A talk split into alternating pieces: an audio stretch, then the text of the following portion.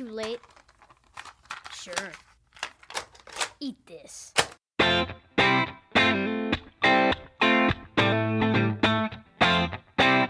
Hola Natalia, ¿cómo estás? Hola Gustavo, muy bien, ¿tú?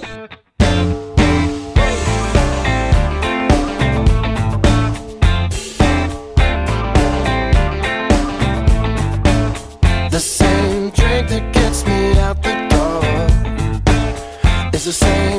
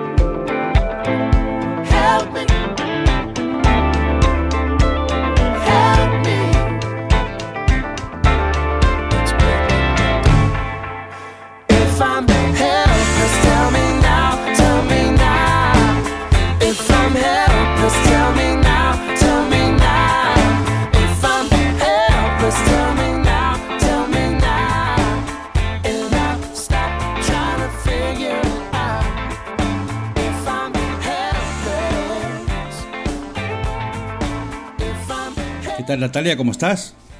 Hola Gus, muy bien, ¿y tú? ¿Cuánto tiempo? ¿Cuánto tiempo? ¿Cuánto tiempo ha pasado? ¿Cómo hemos Mucho. permitido que haya pasado esto? Jolín, jolín, porque somos humanos y tenemos muchos eh, hemos hecho muchos cambios en estos dos meses. Sí, sí, sí, sí.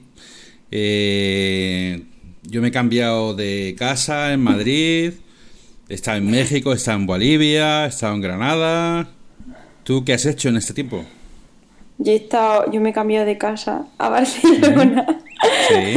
he estado en Granada y en Barcelona. Bueno, pues, pero a tu nivel, eh, a tu Pero- nivel hay, más cambios porque has empezado la carrera en una nueva universidad. También he cambiado de uni, he Ajá. cambiado de amigos por ahora. Sí. Y, y sí, sí, estoy ahora he empezado las clases y se- sigo con las prácticas que se extendieron hasta enero. Sí. Y ahora por la mañana trabajo y por la tarde estudio.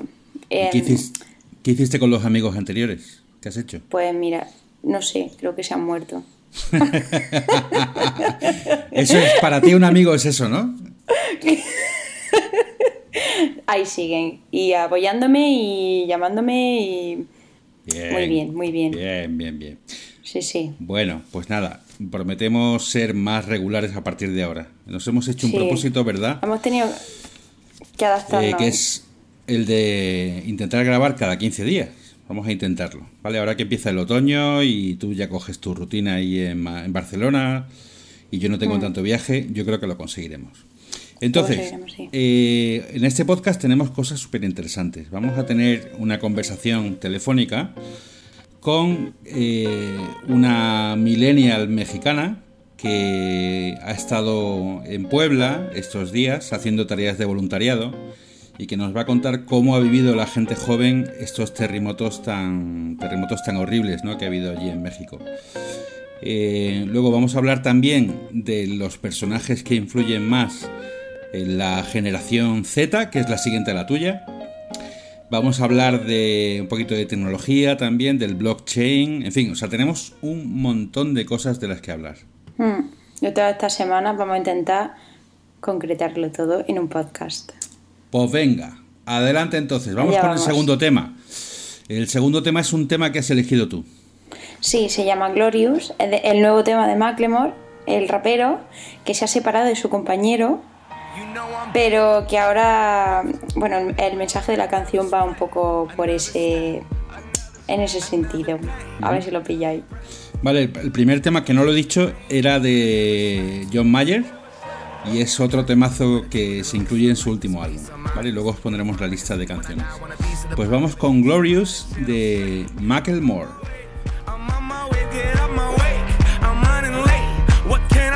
I heard you died twice.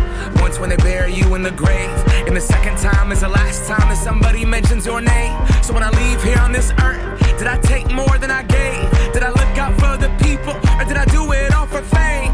Legend is Exodus, searching for euphoria, trudging through the mud to find the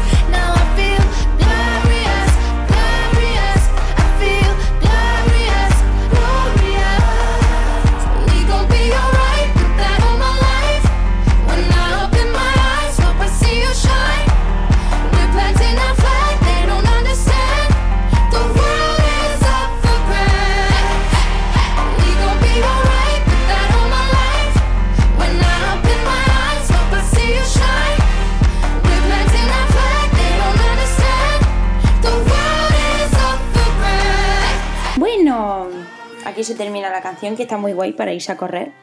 Por cierto, porque motiva mucho esta canción cuando estás ya casi muerto. y ahora, em, como ya sabéis, estoy haciendo unas prácticas en el departamento de finanzas, ¿no? Y ahora estoy muy metida estaba ya metida por la carrera que estudio Administración y Dirección de Empresas, pero estoy interesándome por el tema de la economía más profundamente. Entonces hace nada me topé con un documental que se llama Banking on, Bit- on Bitcoin. Está en Netflix y seguro que si lo busquéis en algún sitio lo encontraréis, es muy fácil de encontrar, que va sobre la idea de la Bitcoin, de la moneda mm, virtual. ¿Tú la conocías de antes, tío? Sí. Eh, es un, un fenómeno muy curioso. Porque. O sea, a ver si lo explico rápido. Detrás de la tecnología del Bitcoin, de la moneda Bitcoin, que es como una divisa, como si fuera el dólar, Bueno, sí, hay que explicarlo antes. hay, hay una red de, de ordenadores que se llama blockchain. Y blockchain es algo que va a transformar la economía y el mundo Mm. en los próximos años. Y la primera aplicación de blockchain es Bitcoin. Claro. No, se, entiende, no se entiende nada, pero bueno, ahora lo, lo vamos Sí, a intentar explicar. Sí. A ver, Bitcoin, yo cuando empecé, yo lo escuchaba porque en todo el tema de los videojuegos se utiliza mucho como método, medio de pago, por así decirlo. Pero en el nivel normal de las personas que vamos a comprar pan o a, a comprar ropa, cualquier cosa, no se oye. Eh, y la Bitcoin es una, es una moneda virtual, ya mm, como he dicho antes, que nació después de la crisis de 2008. O sea, es cuando más importancia tuvo este movimiento. Y lo que mm, lo principal de la Bitcoin es que elimina cualquier tipo de intermediario, no tenemos bancos, tampoco tenemos fronteras, no tenemos aranceles, eh, es totalmente libre, es una transacción totalmente libre que eh, se verifica gracias a esa blockchain que es un montonazo de mm, ordenadores que verifican la transacción, que sea justa y legal, no, porque no hay ninguna regulación, bueno, sí que la hay, pero cuando comenzó todo esto no había ningún tipo de regulación por ningún, por ningún país. Entonces, ¿qué permite? Que yo te dé a ti mi dinero instantáneamente sin ningún tipo de, de retraso ni gasto. Claro. Entonces eso Y de comisión, ¿no? No hay ninguna comisión de por medio tampoco. Claro, porque es totalmente libre. ¿Qué pasó? ¿Cuál fue el problema de este sistema y por qué Bitcoin no es ahora mm, n- no sigue, por así decirlo, en el mercado? Porque se utilizó para lo, lo que no se debía, o sea, se utilizó para mm, eh, el tráfico de armas, el tráfico de drogas, eh, no sé, todas Sí. esas cosas feas que necesitan que se regule. Entonces ya entramos en estos temas escabrosos y por lo que El Bitcoin se acaba de prohibir en China, pero en el resto del mundo sigue funcionando. Vale, o sea, l- lo que pasa es que la cotización ha caído mucho en los últimos días. Ahora está como en 4.100 dólares o una cosa así. Y Entonces yo tengo aquí un amigo en Madrid que es asistente de vuelo, que se llama Aníbal, y un tío muy Joder. normal, un tío muy normal. Yo no me monto con él en el avión. Sí. Bueno, es un tío súper simpático. Y nada, tiene dos niños pequeños. Y me contó el otro día que había comprado bitcoins hace tiempo y que ahora se acaba de comprar una televisión Samsung de 50 pulgadas con sus bitcoins a través de un mercado negro de estos. ¿no? Entonces me sorprendió mucho que gente normal como mi amigo Aníbal eh, estuviera ya utilizando la, la moneda. ¿no? Y luego tengo también otros amigos que invirtieron hace un tiempo y han ganado bastante dinero. O sea que... Entonces, bueno, pase lo que pase con el Bitcoin, que efectivamente que hay mucho tema ilegal detrás, lo que sí va a quedar va a ser el blockchain, Claro. que es eh, va a solucionar un montón de cosas. Por ejemplo, eh, ahora estamos en España viviendo el tema ese de Cataluña, ¿no? Y hay mogollón de vídeos que circulan por WhatsApp y por las redes sociales y cosas que no son verdad, ¿sabes? O sea, que, que o son un montaje o son vídeos de hace años que la gente reproduce ahora. Entonces, con blockchain vamos a poder saber cuál es el origen de esos contenidos. Por ejemplo, es una de las muchas aplicaciones que va a tener. Y luego, pues la gente, por ejemplo, también va a poder mandar dinero a países del tercer mundo inmediatamente, ¿sabes? Sin necesidad de acudir a, a esos intermediarios que decías tú, ¿no? O sea Sí. que eso tiene un montón de aplicaciones, por ejemplo, la desaparición de los notarios, también. Eh, no digo nada. No te creas, no te creas la, la desaparición de los notarios. Porque los notarios no. No, es que lo vamos a explicar. A ver, yo, vamos a ver. Mi noviete está estudiando la notaría, por eso se mete conmigo, ¿vale? Pero que el caso, que eso es para otro tema. Pero vale, venga, te lo acepto, venga. Vale, ok. Ya hablaremos sobre los notarios y el, y el blockchain. Vale, eh, eh, y luego eso también está vinculado con eh, el pago a los artistas, por ejemplo, a los músicos, ¿no? Sí, como hemos visto en una charla de TED, que no fue por eso, porque el que daba la charla lo conocíamos de antes, que es el que tiene, se llama Jack Conte y tiene un grupo junto con otra chica que se llama Natalie, que se llama Pamplemousse, que fueron de los primeros en estar en YouTube. Porque él contaba que cuando eh, MySpace hizo su- un super álbum, lo colgó y solo tenía tres escuchas al mes, empezó a, empeza- eh, empezó a deprimirse. Total, que vio que gente que colgaba vídeo en esta plataforma llamada YouTube eh, tenía 30.000 vistas al mes.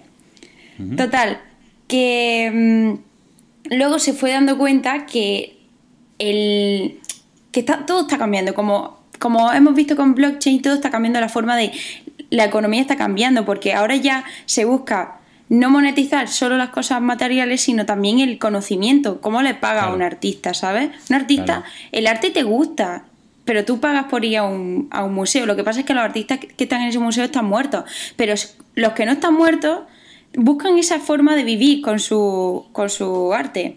Entonces han creado una plataforma que se llama Patreon, eh, la que quita la intermediaria de YouTube y entonces permite que el fan directamente le dé un euro al mes, un euro al día, un euro a la semana a ese artista que a ti tanto te gusta. Qué entonces, bueno. para que ese artista siga haciendo lo que le gusta y, y pueda vivir de ello.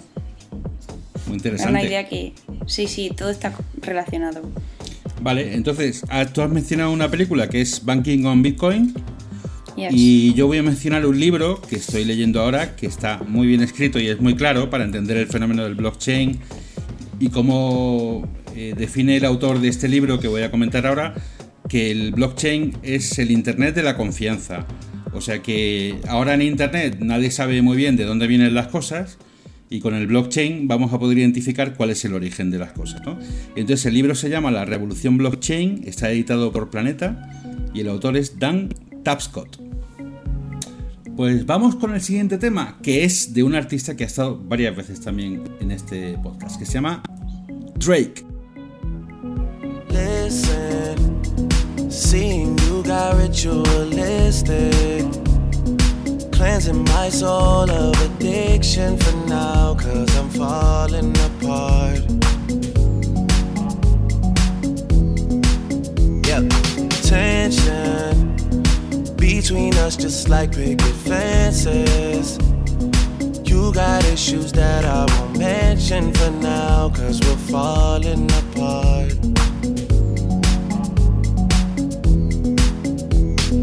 Passionate from miles away, passive with the things you say. Passing up on my always, I can't blame you, no.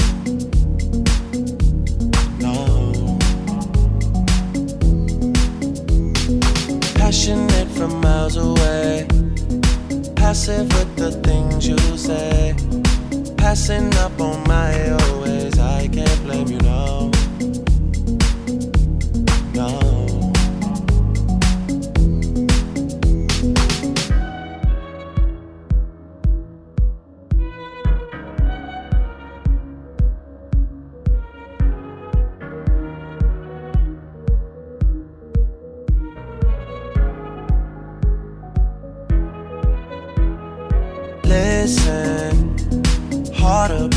Trust from a distance. I think we should rule out commitment for now, cause we're falling apart.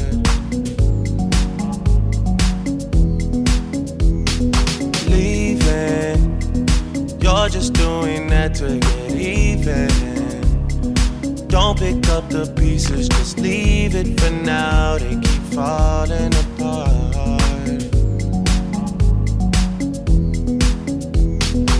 Passionate from miles away, passive with the things you say. Passing up on my always, I can't blame you, no. No. Passionate from miles away, passive with the things you say. Passing up on my always, I can't blame you, no. Hay una encuesta que salió, eh, me parece que fue en agosto, Mm. eh, muy interesante que sacó el país sobre eh, las personas a las que quieren parecerse los chicos y las chicas de entre 16 y 19 años, ¿vale? Y entonces hay una clasificación de esos personajes por cada sexo. Y si te parece, Natalia, yo puedo hacerte preguntas o comentarte las, eh, la- las Chicas. personas más admiradas por las chicas Sí. y, vale, luego tú comentas las, las de los chicos, ¿vale? vale. Entonces, en las chicas, cosas que me sorprenden, eh, que Amancio Ortega, número uno, un señor de 80 tacos, ¿no? Empresario. Sí. Eh, pues bastante me, me gusta, ¿eh? O sea, y me gusta que un tío como Amancio Ortega sea el más admirado. ¿Esto por qué es? Porque es Zara. Y todas queremos. Es que verá, la, para mí también lo era Mancio Ortega cuando tenía esta edad. Y eh, yo veo Zara como eh, el ídolo de todas las niñas. Es que Zara es una persona, ¿sabes? No es es las niñas. No es una tienda sin más. No sabemos por qué, Pero- pero, todas llevamos.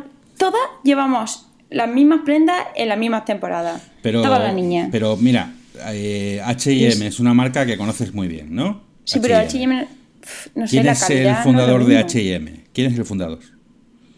Un. Espérate, ¿un sueco? Sí, pero no sabes cómo se llama. Ni Eh, idea. y entonces, en España, el 4,2% de las chicas dicen que quieren parecerse a Mancio Ortega. Porque, porque es español, un empresario español Pero que ¿qué ha pasa? montado el gigante Zara.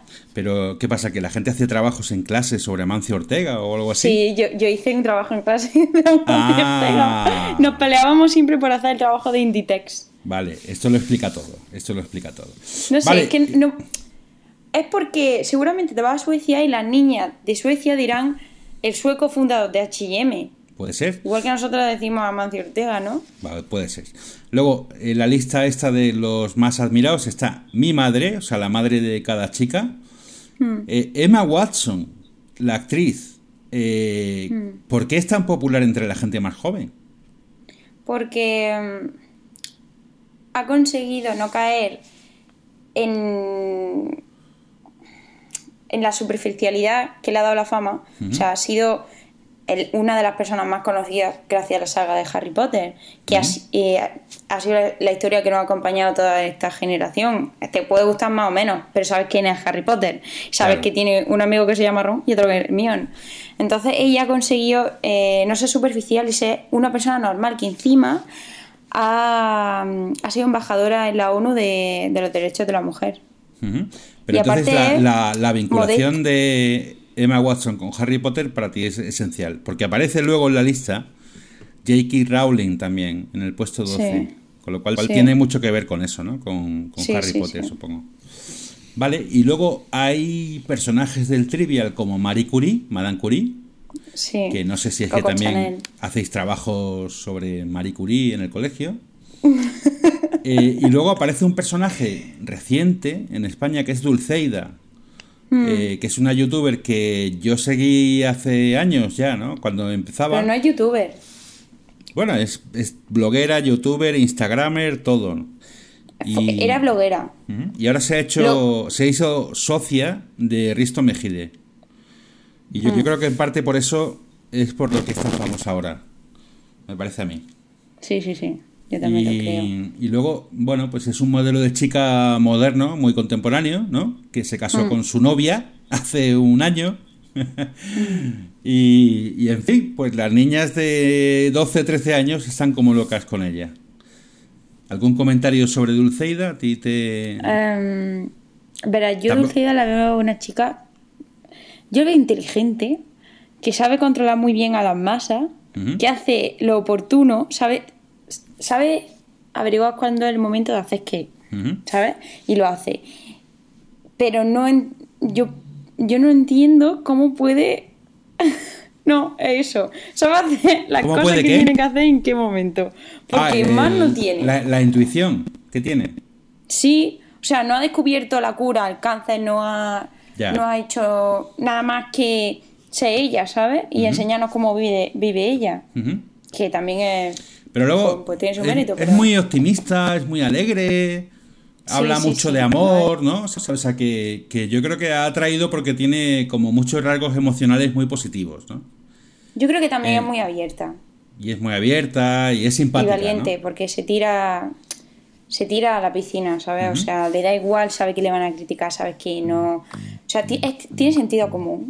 Sentido común. Y, y cabeza empresarial, ¿eh? O sea, porque ahora Eso sí, sí, lo que es la tiene una productora bastante importante. Luego eh, es imagen ahora de, de alguna marca grande de lujo aquí en España. No sé, no me acuerdo de cuál. Me acordaré durante la conversación. Pero es bueno, que de muchas. da mucha da mucho de sí la mujer, ¿no? Sí. Bueno, y ahora nos vamos a ir contigo a música brasileña. Pues os voy a poner una canción de Bossa Nova con unos toques tecnos. No sé si son tecnos, pero que no pegan nada, pero quedan genial. O sea, es una O sea, combinación de estas que está de moda. Sí, ahora. exacto. O sea, sí pegan, pero como género no pegan. Vale. y se llama Zoom Zoom de Polo y Polo and Pan. Polo y Pan. Pues. Lo pondremos en la lista. Vamos a escucharlo.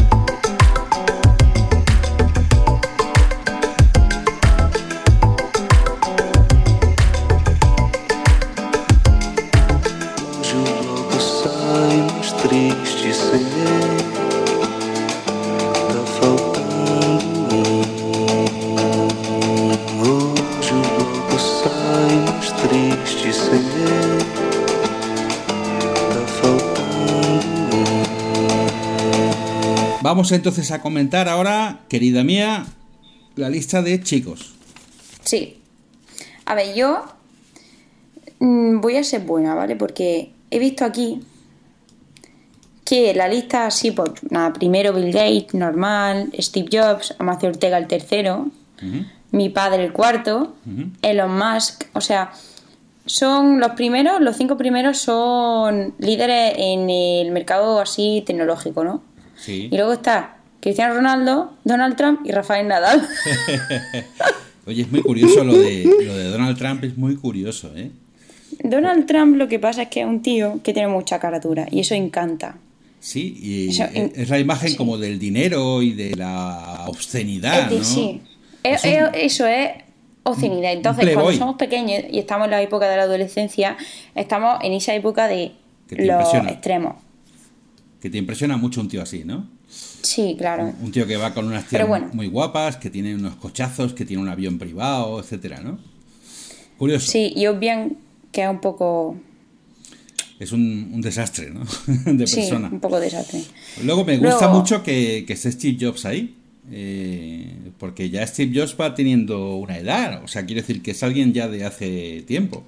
Bueno, ya teniendo una edad, ¿no? Que están muertillos. Pero es que el Steve Jobs es el segundo en los chicos y el. Y el cuarto en las chicas. Así luego que sí. Me, me es un- sorprende mucho Elon Musk. Cuenta un poco quién es Elon Musk. Aunque ya hemos hablado de él, pero hay mucha gente que todavía no lo conoce.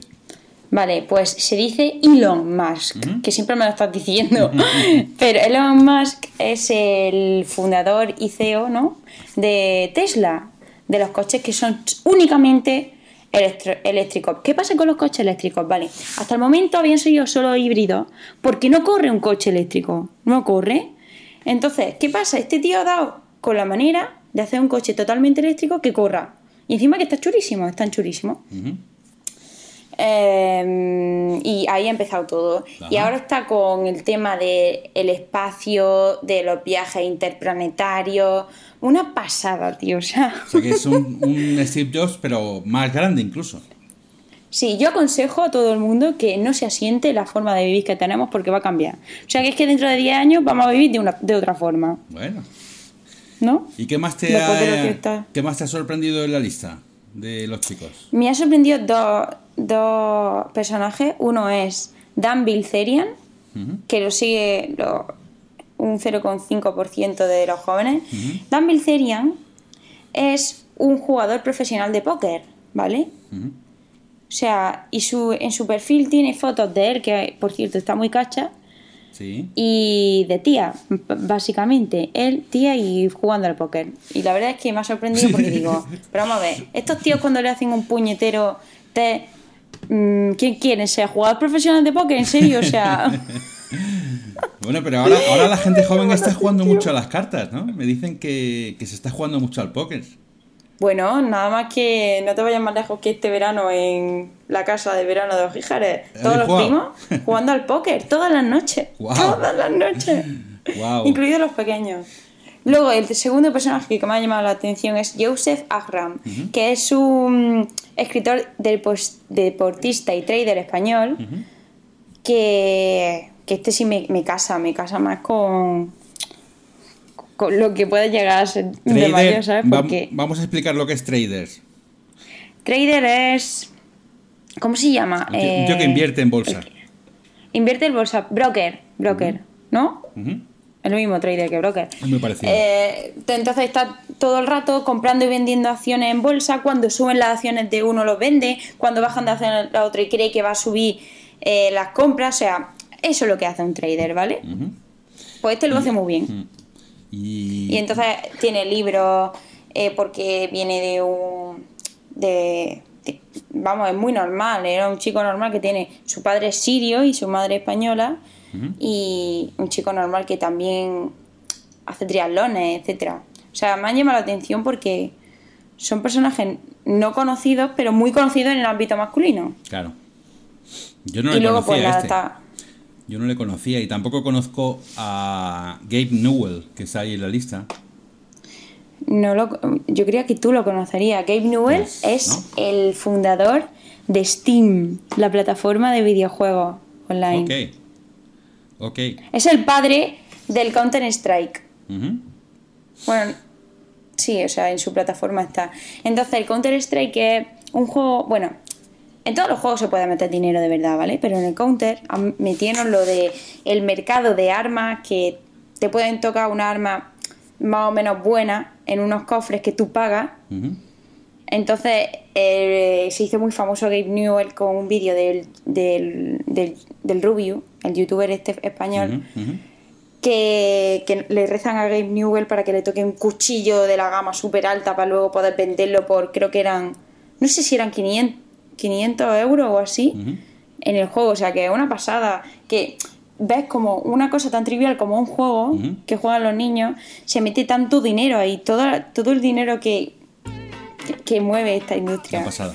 Y por Bueno, cierto, este has bueno. mencionado el Rubius y el Rubius no está en, en ninguna de las dos listas.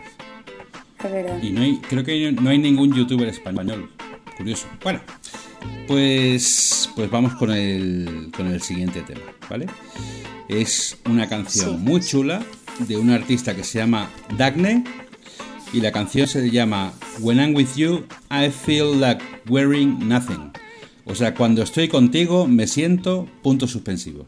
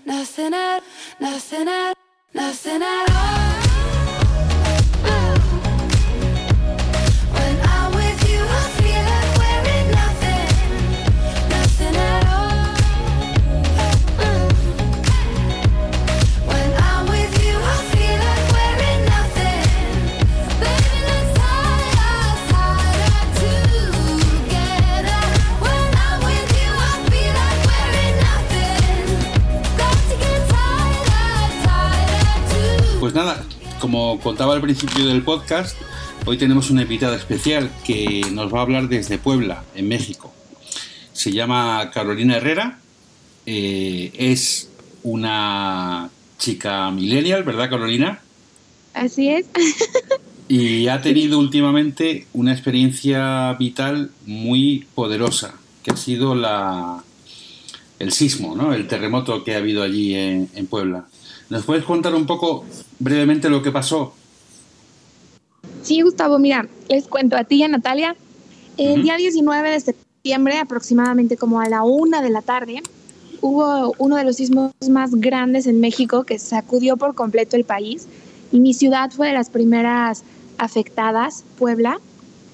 Fue algo impresionante, de verdad, sacudió a la sociedad, sacudió a la economía. Muchísimas casas se derrumbaron. Lamentablemente, muchísimas personas fallecieron. Y como nunca se respiraba un ambiente de tristeza, de desesperación, la gente no sabía qué hacer, muchos edificios se habían caído, pero pues con el paso del tiempo yo pude ver cómo los millennials, la generación que tú comentas, Gustavo, Sí. fue convocada. fue convocada como nunca, nos movimos en redes sociales, la ayuda se movió por medio de Twitter, por Facebook, subíamos estados de Facebook pidiendo ayuda, pidiendo víveres, pidiendo agua, pidiendo rescate de personas que se veían abajo de los escombros. Las redes sociales fue yo creo que nos ayudó y como nunca los millennials no fuimos convocados, nadie nos dijo nada, pero nos Pero, levantamos por un O sea país. que a través de las redes para- sociales se generó una movilización general de la gente joven. Así es, exacto. Mira, a mí me da mucho, ri- mucha risa porque a veces el millennial le dicen que es como la generación de la flojera, la, Sí. la generación que tiene como muchas trabas, ¿no? Sí, Que, no, que desconocemos el mundo sin internet, que para nosotros los millennials el mundo no existe si no hay internet, si no tenemos un móvil o si no hay como esa tecnología que nos enreda, ¿no? Pero gracias a la tecnología, gracias a los millennials, yo he visto cómo México se ha levantado. Yo viví de cerca el terremoto, yo viví de cerca el hambre, yo viví de cerca el cansancio, pero esta generación de chavos se Sí. levantó, tuiteábamos a cada rato, a cada rato en Facebook veías como gente solicitaba ayuda de agua y nos movimos. Qué Fue bueno. gracias a las redes sociales. Y vi un estatus tuyo, me parece que fue en Facebook, con una imagen Ajá. que te la voy a leer, ¿te parece? Sí, claro.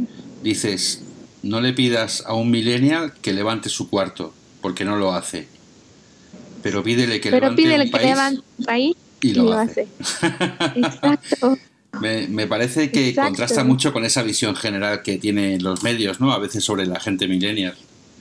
Exacto. Mira, yo creo que fuimos muy criticados, ¿no? Por ser Sí. muy malcriados, por ser impacientes, Sí, ¿no? Sí, Y el individualismo y estar cómodos en un ambiente, los millennials siempre nos han, nos han criticado, pero tú veías en las calles, en los albergues, eh, gente voluntaria y todos eran jóvenes. Había caravanas de chavos que no se conocían. Yo fui a varias caravanas donde no conocía a todos los millennials, pero íbamos. Íbamos y yo creo que esa etiqueta que nos pusieron de ser malcriados, de ser individualistas, quedó atrás. Gracias al gracias al sismo, gracias a esto que nos sacudieron. Ujú. En fin, oye, pues Carolina, yo te he contactado por redes sociales, luego nos conocimos allí en Puebla este verano Sí. y me encanta, aunque sea por un tema tan dramático, pero también en algún aspecto positivo, ¿no? Pues me encanta volver a hablar contigo. Te llamaremos de vez en cuando. Sí, lo que necesiten. Muy bien. Muchos saludos a Natalia. Sé que también es una super Sí. millennial. Oh, the growing that we did. Oh, the loving and separating.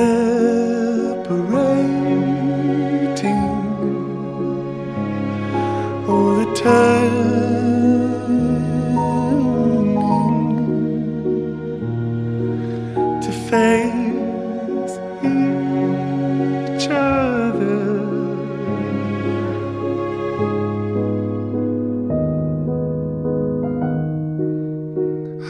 I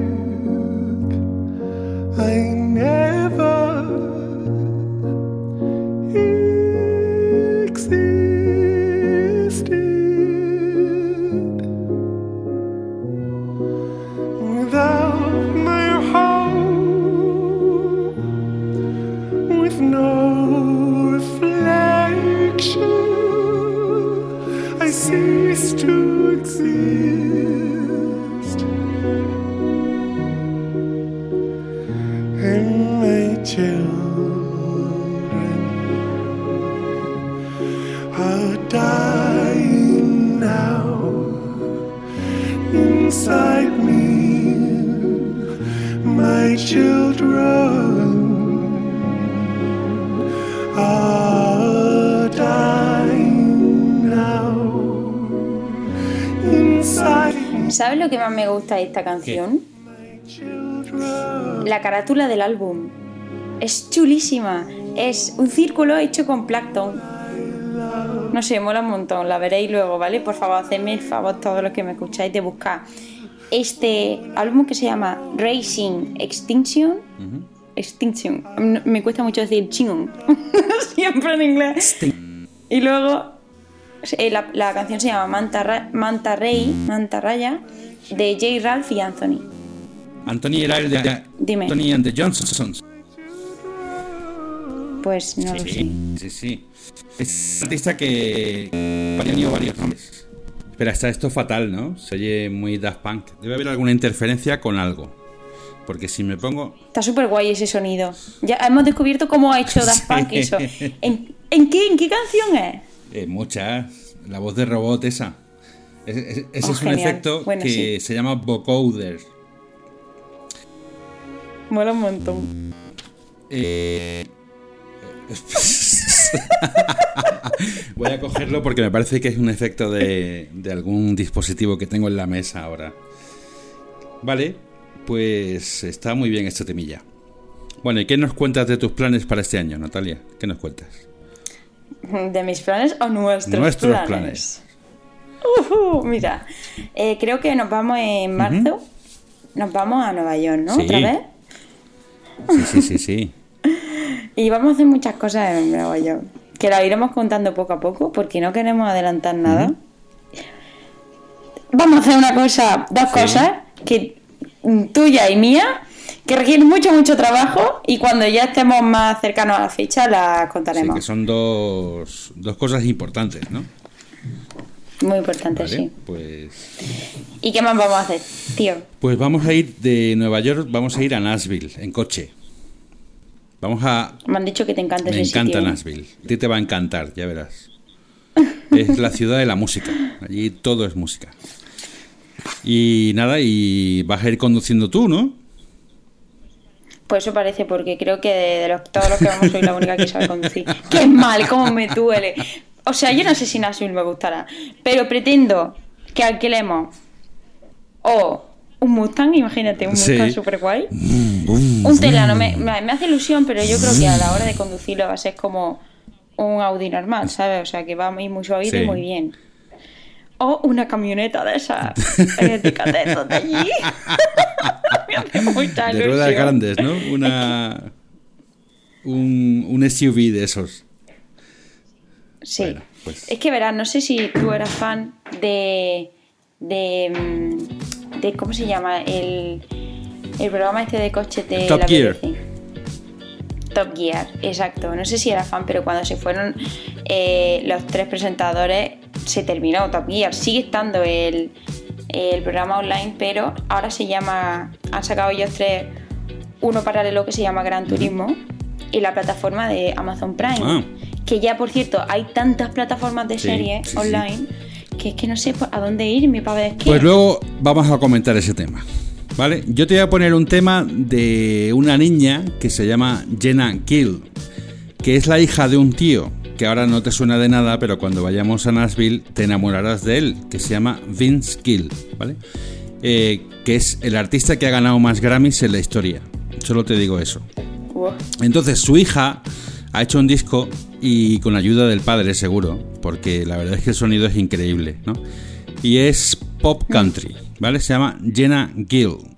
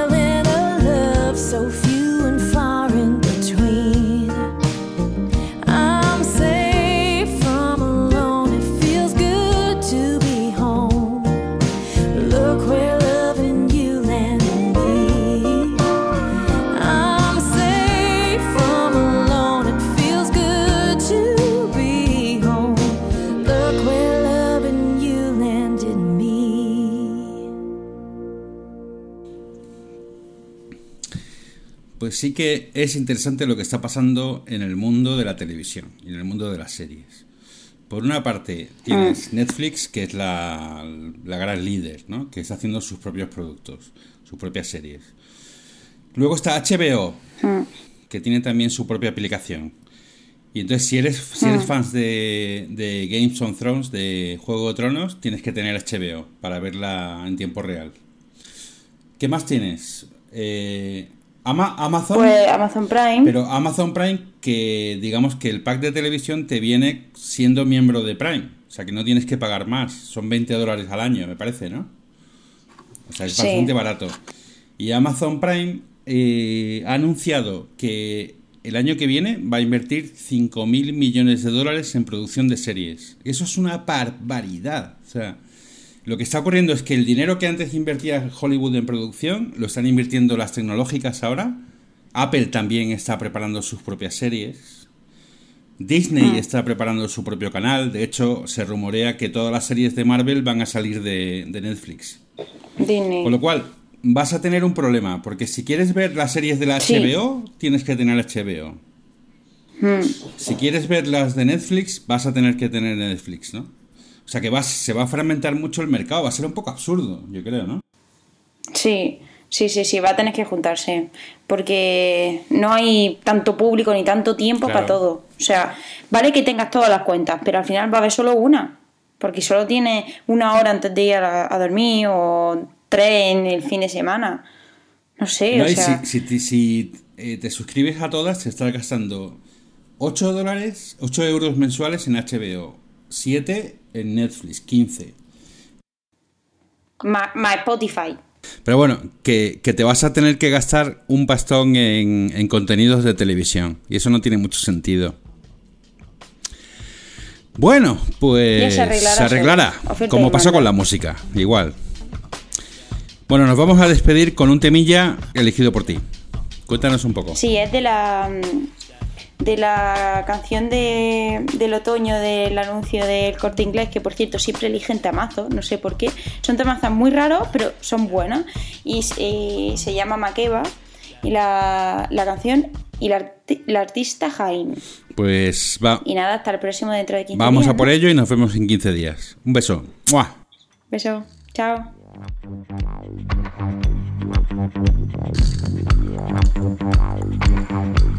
I